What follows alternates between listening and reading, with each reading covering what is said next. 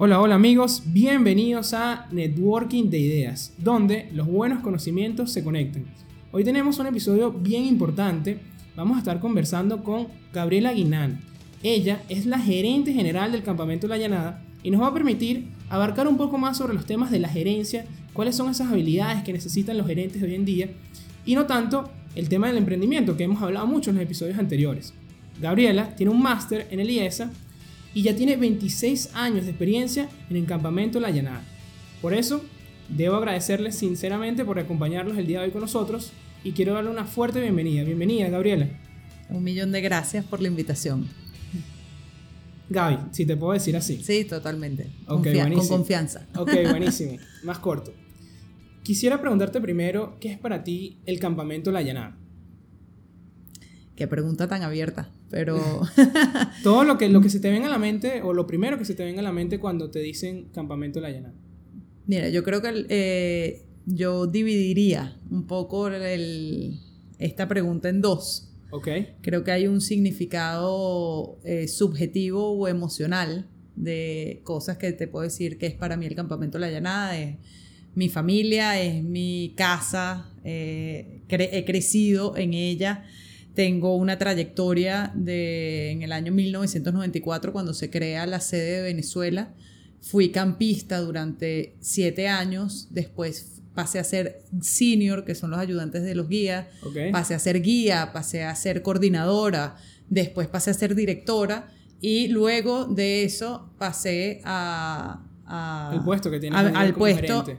Pasé primero por la gerencia de operaciones y luego pasé a la gerencia general. Entonces, tengo de mis 33 años, 26 años trabajando en la llanada o viviendo la llanada, más que trabajando, viviendo la llanada. Y por eso eh, lo considero mi casa, mi familia, y ese es el significado subjetivo de, de qué es para mí la llanada.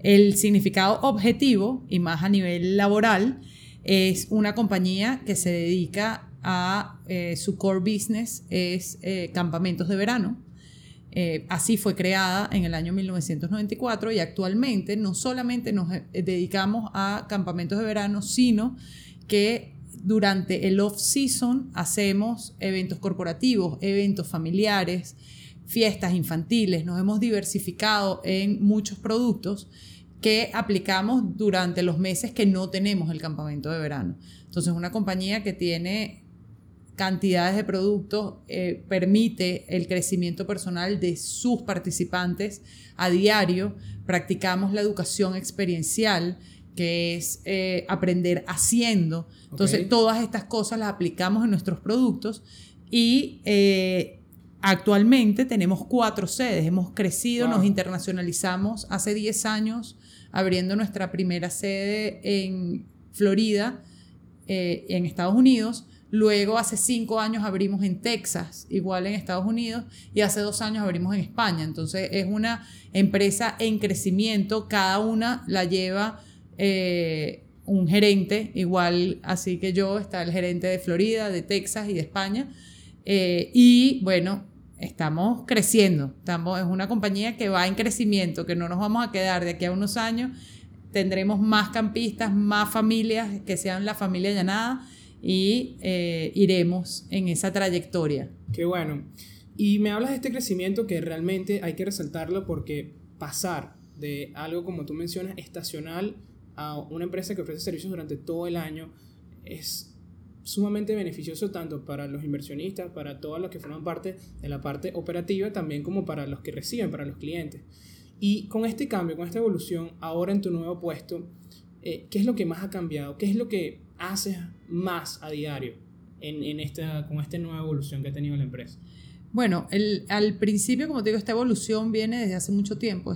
los primeros años de la llanada eh, se enfocaba en el campamento de verano, pero cuando tú tienes una locación que solamente la utilizas durante tres meses, que es el, que es el verano, eh, las vacaciones escolares. Y las vacaciones escolares, los otros nueve meses tienes que igual hacerle mantenimiento, tienes igual una cantidad de empleados que mantener. Entonces, eh, ahí es cuando se decide también abrir el panorama y no ser solamente campamento de verano, sino tener otras, opciones de, de producto. Y eh, ahorita el día a día, si bien el verano es lo que requiere más planificación, ya nosotros, si el verano es en agosto, en julio y agosto, nosotros desde enero estamos planificando lo que son nuestras temporadas de verano.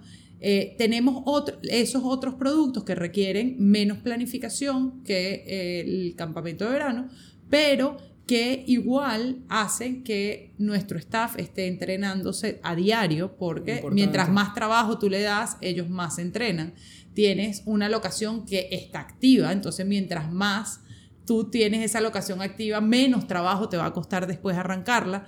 Ahí eh, hay una metáfora eh, que nosotros usamos en el campamento que es como un carro.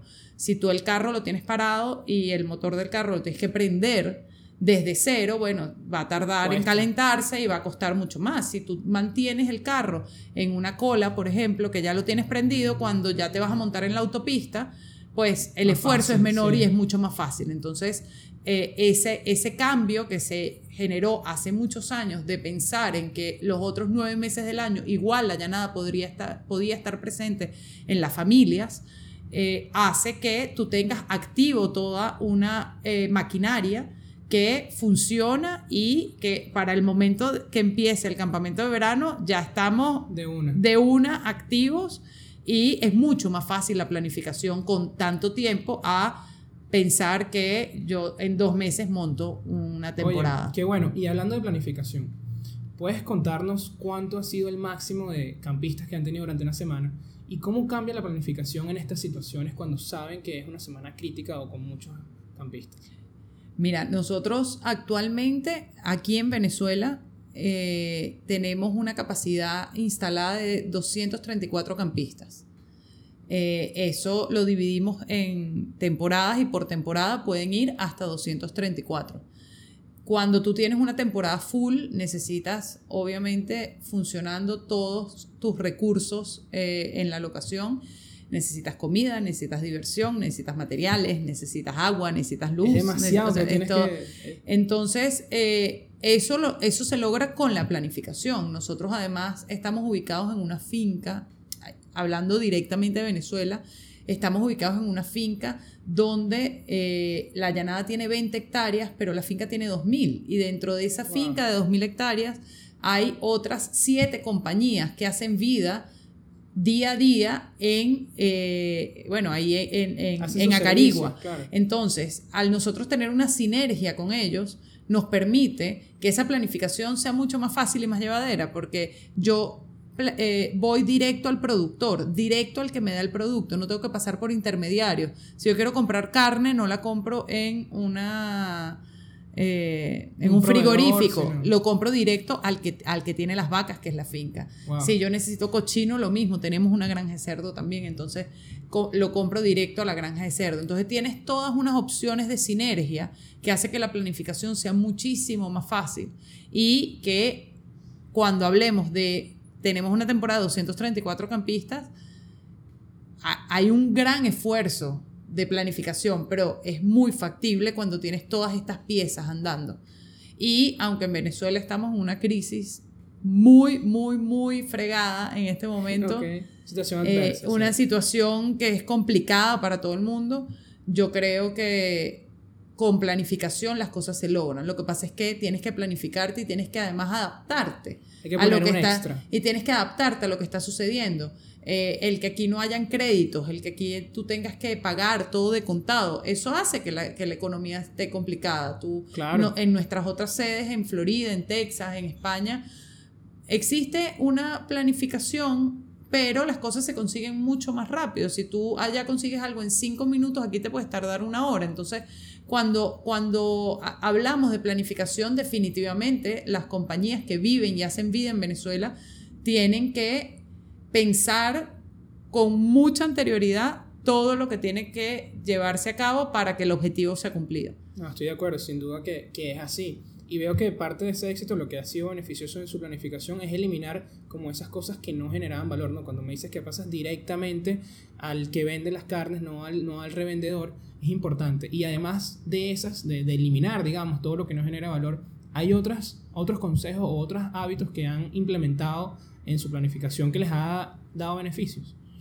Bueno, actualmente incluso eh, el tema, por ejemplo, de las compras, tú necesitas muchos materiales y, hay que pensar en dónde comprarlos. O sea, no, necesariamente la, la, mejor opción es la compra en Venezuela, capaz la mejor opción es traerlo de otro sitio a nivel de importaciones.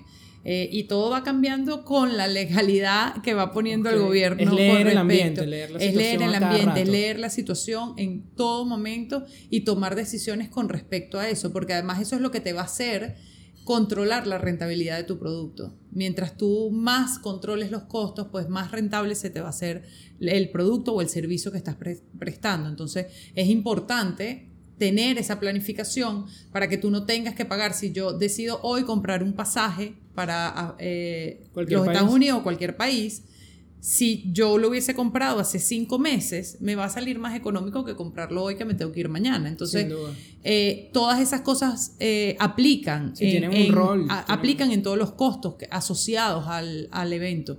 Entonces, si tú planificas, pues definitivamente puedes ahorrarte mucho de esos costos y hacer más rentable el producto que actualmente en Venezuela es lo más importante, es ver cómo cómo tú disminuyes esos costos, cómo le ganas a la inflación, cómo puedes aprovechar que si recibiste un pago puedas de una vez comprar algo y que no sea perecedero y poder tenerlo ahí.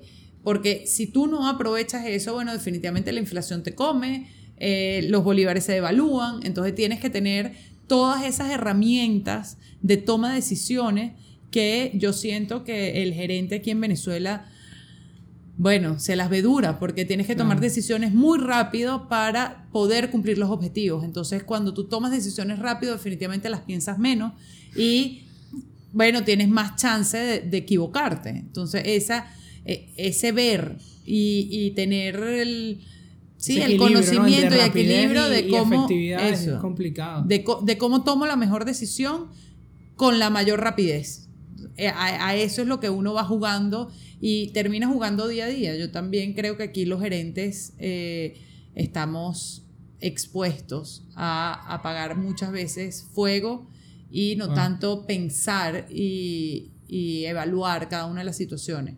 Ojalá que en un futuro eso cambie porque creo que todos tenemos mucho que aportar a la compañía más que apagar eh, fuego constantemente. Sí, te entiendo totalmente y se, se pierde de cierta manera eh, el valor que uno puede agregar, como, como ya menciona, solamente solucionando los problemas. Pero hablando, hiciste mención a la maquinaria, pero viendo el modelo de negocio, gran parte de la maquinaria es el talento humano que cuenta el campamento, ¿no? Es el personal. Y un tema bastante importante que vivimos a diario, además de que ustedes también trabajan con mucho personal joven, tienen a los, a los guías que probablemente sean personas que no tienen mucha experiencia laboral y creo que eso sería un buen consejo para las personas que nos escuchan ¿Cómo pueden identificar? Porque pasa en todas las situaciones que, que, estamos viendo aquí precisamente, de cómo pueden leer, cómo pueden hacer esa lectura correcta de un currículum que sin duda no va a ser el mejor, pero de igual manera tenemos que contratar a las mejores personas, a los mejores perfiles. ¿Qué, qué han aprendido ustedes sobre esto? Mira, nosotros eh, actualmente comenzamos siempre nuestro eh, proceso de reclutamiento y de, y de selección seis meses antes de las temporadas, eh, en enero ya envía todos esos currículos. Y lo más importante para una empresa como eh, la, del mundo de campamentos es exponer a todos esos eh, aspirantes, exponerlos a situaciones similares a las que van a vivir en el campamento. Nosotros hacemos muchas reuniones vivenciales, más que una entrevista. Tienen que pasar por reuniones vivenciales donde uno evalúa la actitud preguntas tan básicas como ¿qué harías tú si a un campista le pasa esto? Cuando yo te lo hago en una, en una entrevista, tú puedes ir medio preparado a contestar esa pregunta, pero no es lo mismo que cuando yo te pongo en una situación vivencial donde tienes que eh, de alguna forma resolver un acertijo, resolver un problema y uno evalúa el liderazgo, evalúa rapidez de, de Sí, directo en la práctica de tomar Directo en la práctica de toma, rapidez de toma de decisiones. Y cómo tomas las decisiones. Porque además los pones eh, en una situación al staff donde tienen mucha presión y ahí puedes ver también cómo se comportan bajo presión, cómo responden bajo la situación que se, que se coloque. Y lo hacemos además muy, muy como es el campamento, lo hacemos muy divertido, pero aplicando actividades que nos permitan visualizar a ese aspirante fuera de una entrevista, porque la entrevista el aspirante va y muchas veces te responde lo que tú quieres escuchar. Es así, a veces solo papel no es suficiente. Y solo papel no es suficiente. Gracias a Dios tenemos la posibilidad de tener un bueno, sistema de, de reclutamiento y de entrenamiento que hace que yo, eh, uno los pueda ver antes de contratarlo más o menos unas seis veces. Entonces ya en unas seis veces cuatro horas al día. Entonces ahí, ahí ya tú empiezas a ver cómo reaccionan y cómo poder evaluarlos tanto por la entrevista, definitivamente que sí la hacemos,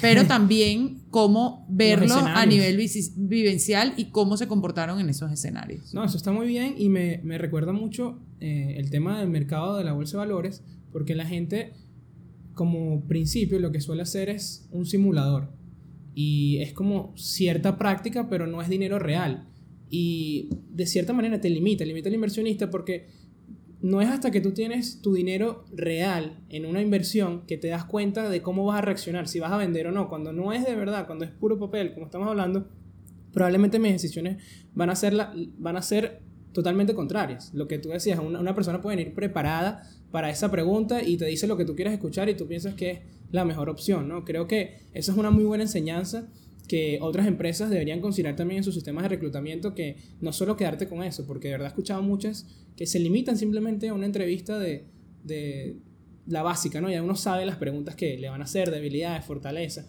Sí, incluso ponerlos al ruedo. Nosotros muchas veces tenemos eventos que son grandes y lo que hacemos es que si yo estoy contemplando que voy a llevar a 15 personas para que ejecuten el evento, me llevo a 20 y me llevo 5 que están en entrenamiento. Entonces uno los ve directamente con el cliente, los ves directamente trabajando y obviamente siempre supervisados por nosotros, pero puedes ver cómo es su reacción.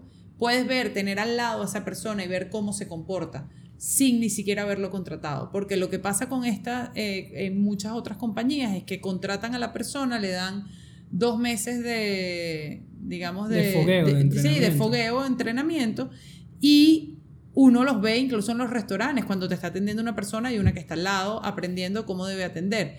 Estas cosas suceden en muchas compañías, nosotros lo implementamos también a, obviamente, trasladado a lo que es nuestro producto y nuestro, y nuestro servicio. No, y sin duda que ha funcionado, ¿no? Hemos visto ese crecimiento, lo, lo mencionábamos al principio del episodio.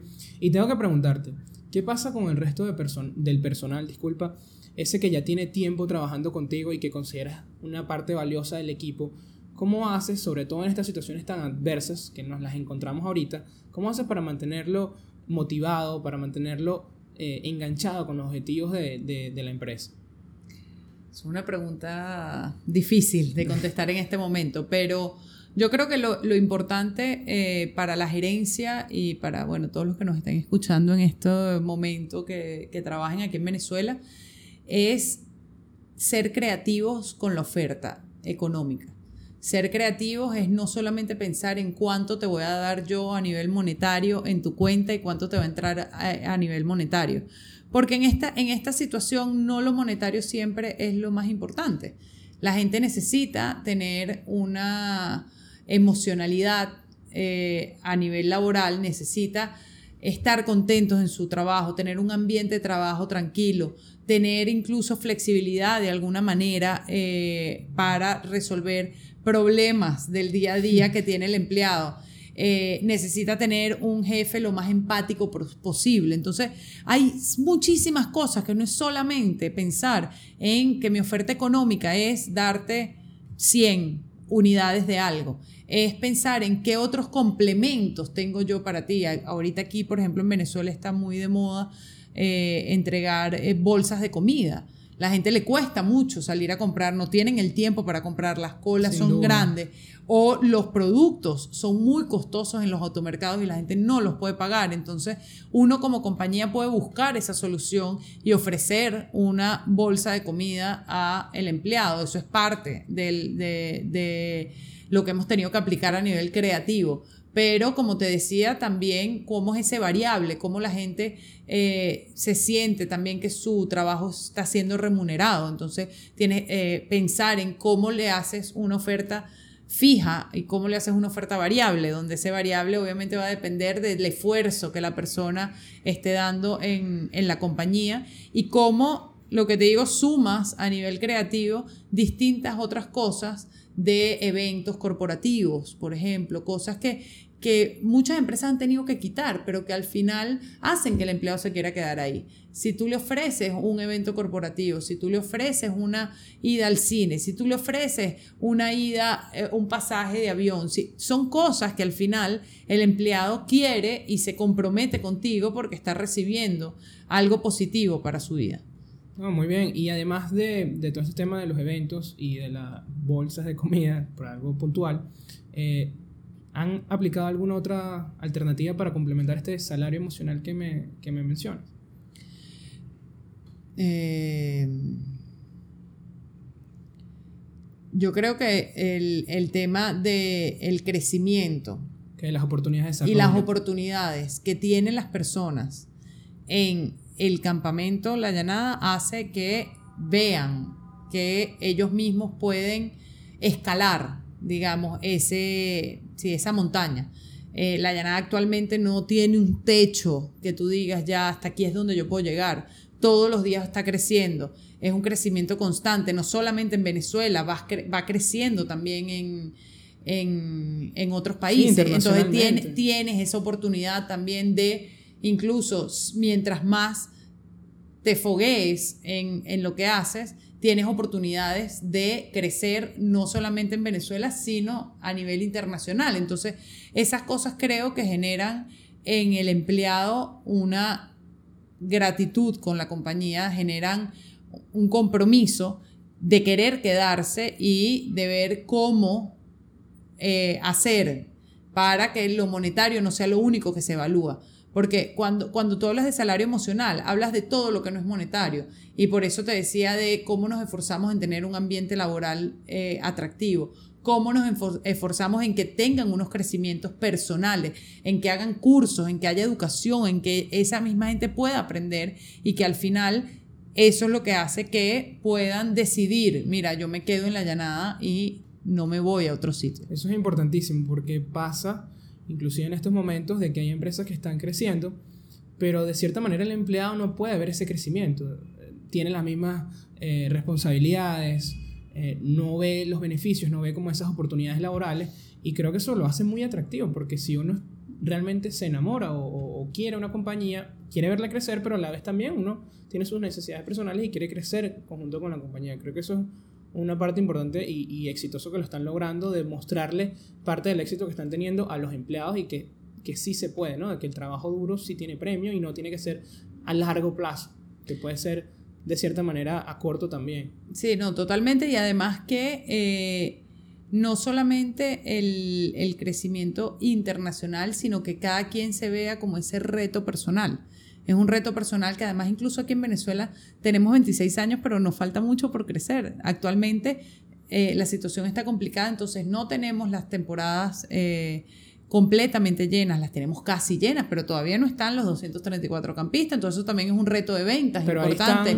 Es un reto de que cómo, cómo entonces esas compras las hago más eficientes, cómo tengo al mejor staff, cómo entonces cada uno de los departamentos tiene sus retos personales que no estás en el tope todavía, no, hemos llegado al tope de, en Venezuela de lo que, de lo que podemos dar y de lo que podemos hacer. Entonces siempre hay unos retos adelante que también hace que la gente quiera luchar por eso, porque cuando tú no tienes retos y sigues haciendo lo mismo y ya lo mismo sí, el hambre día a día, pierdes el hambre de éxito. Entonces que nosotros todavía aquí en Venezuela tengamos esos retos y tengamos esas posibilidades de crecimiento es positivo también para el empleado. No, sumamente importante, totalmente de acuerdo con, con, todo lo que dices Gaby, inclusive la parte de la educación me gustó muchísimo porque la gente podría pensar de que no, eh, los guías no necesitan más educación que la práctica o la parte operativa siempre va a ser igual y no necesitan más educación, pero aquí estás y no, nos muestras que es simplemente un mito, ¿no? que la educación es una parte importante del día a día y que todos la necesitamos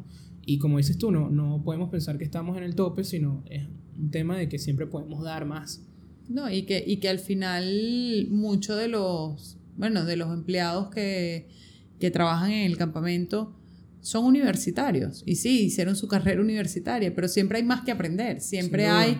Eh, tú te pudiste haber graduado lo que me pasó a mí. Yo me gradué de ingeniería de materiales y me estoy dedicando a algo totalmente distinto. Entonces, ¿cómo tú complementas esa vida universitaria con cursos, con máster, con posgrados? con talleres, cómo, cómo complementas eso y que la gente además le va dando conocimientos adicionales que no tendrían si se quedaran en lo que aprendieron en la universidad. Entonces, esa, esa parte de, colaboración que tiene la llanada con sus empleados es fundamental. Y esto es a todo nivel. Esto estoy hablando desde un nivel gerencial que quiere tener un curso de administración avanzada hasta unas cocineras que quieren tener un curso de cómo hacer unas hamburguesas gourmet. O sea, te estoy hablando de, un, de un abanico de oportunidades en todos los niveles en donde cada quien se enfoca en lo que está haciendo. Si tú vendes, quieres este, un curso de mercadeo. Si tú te, estás en administración, quieres un curso de contabilidad o de, de mejores prácticas a nivel administrativo. Entonces, todas esas cosas eh, hacen que la, digamos, el, el reto día a día sea mucho más grande.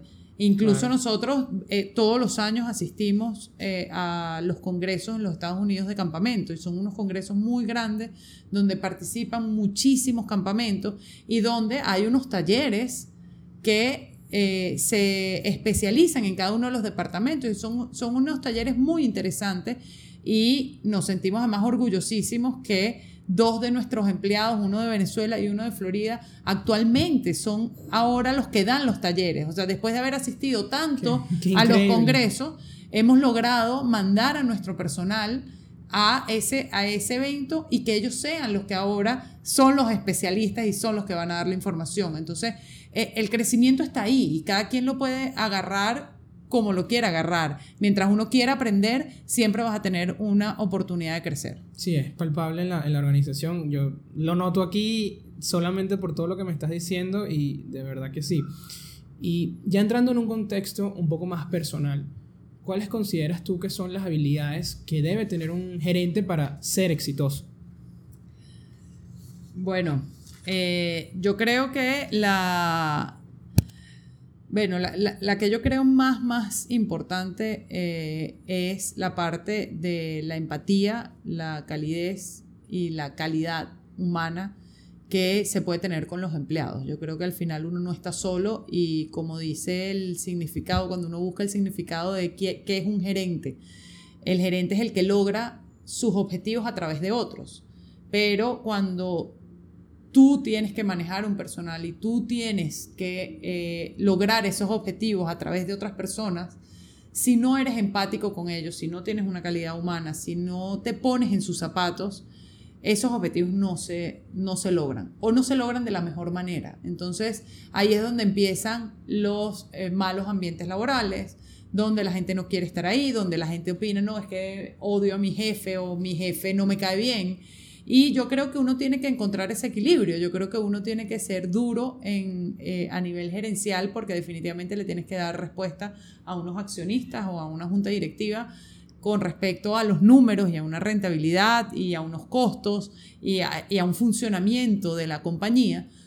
Pero uno se tiene que poner en los zapatos del empleado. Uno tiene que saber cómo manejar ese, eh, cómo tener ese equilibrio entre soy duro para que consigamos estos objetivos, pero tú te sientes bien trabajando aquí y yo entiendo por lo que tú estás pasando. Entonces, esa parte creo que es muy importante. Creo que... Te permite conectarte directamente con... Permite generar una conexión. Y parte de esa conexión viene por las otras dos cosas eh, que, que, considero que son eh, fundamentales también, que es una comunicación efectiva y una comunicación positiva. Cuando tú tienes una comunicación efectiva, eh, definitivamente puedes transmitir el mensaje y los empleados entienden perfectamente lo que tú estás haciendo, lo que estás diciendo y lo ejecutan de la forma en la que tú quieres que eso suceda. Y la comunicación positiva, eh, a mí me gusta, y se los digo todos los días a la oficina completa, que uno siempre debe pensar en positivo. Si, si a ti te piden algo, te piden un servicio, tú siempre tienes que pensar en positivo y ver después qué cola te trae eso de cómo lo vas a lograr. Pero mientras tú pienses en positivo y que tu comunicación sea positiva, las cosas se logran mucho más fácil. Si siempre tienes el sí por delante y no el no, eso no se puede o no, esto no lo puedo lograr. Después le doy la vuelta. Después le das, tú dices que sí y vas a conseguir cómo lograrlo o vas a hacer hasta lo imposible para lograrlo. Y yo creo que eso es positivo, eso, eso trae un ambiente laboral espectacular, eso ayuda a cambiar la visión que uno tiene de la vida, no es solamente a nivel laboral, es cómo ves tú la vida y cómo, y cómo siempre puedes estar al lado de alguien que de repente es nube negra, como dicen aquí, pero estando tú ahí presente puedes lograr las cosas y enseñar a esa persona a que las cosas sí son posibles.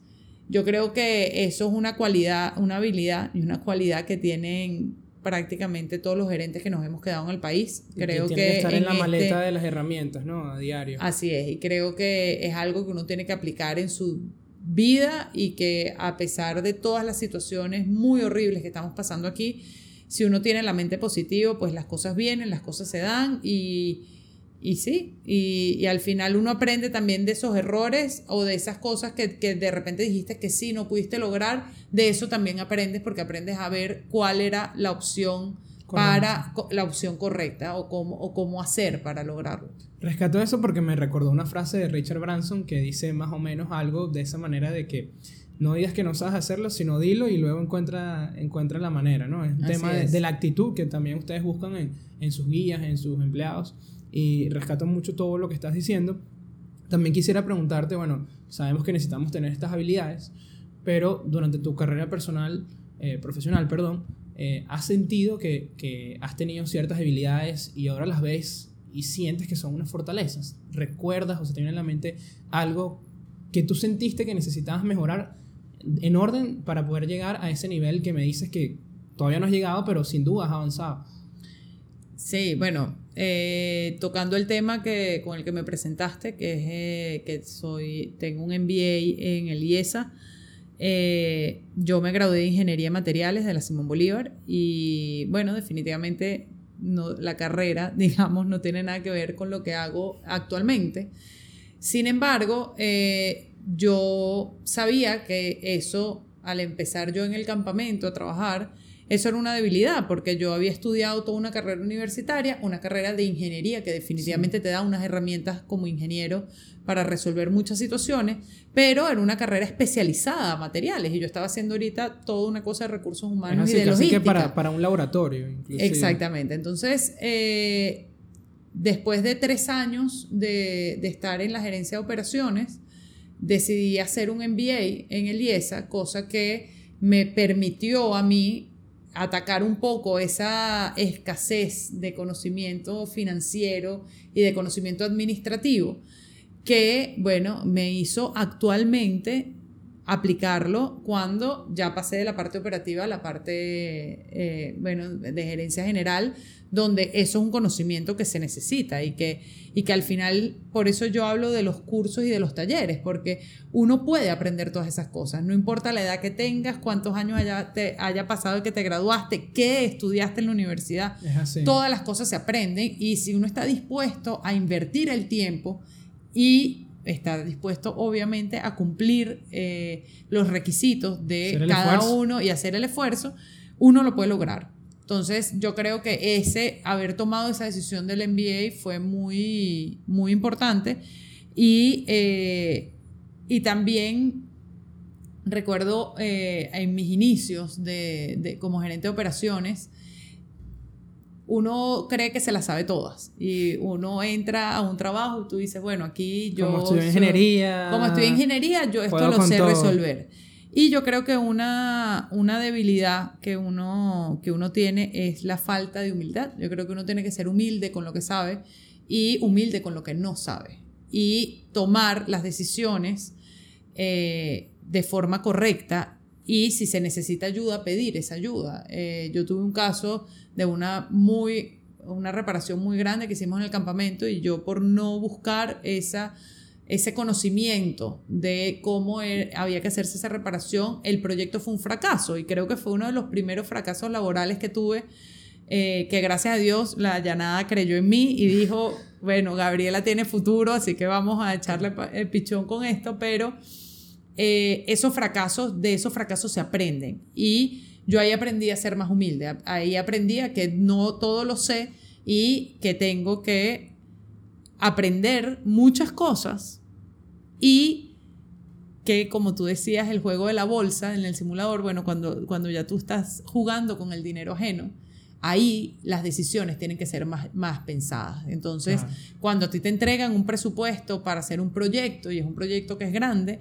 bueno, tú ahí no te las puedes jugar como que, bueno, perdí el dinero y listo. No, uno tiene que buscar todas las opciones y todo el conocimiento factible para que ese proyecto se dé.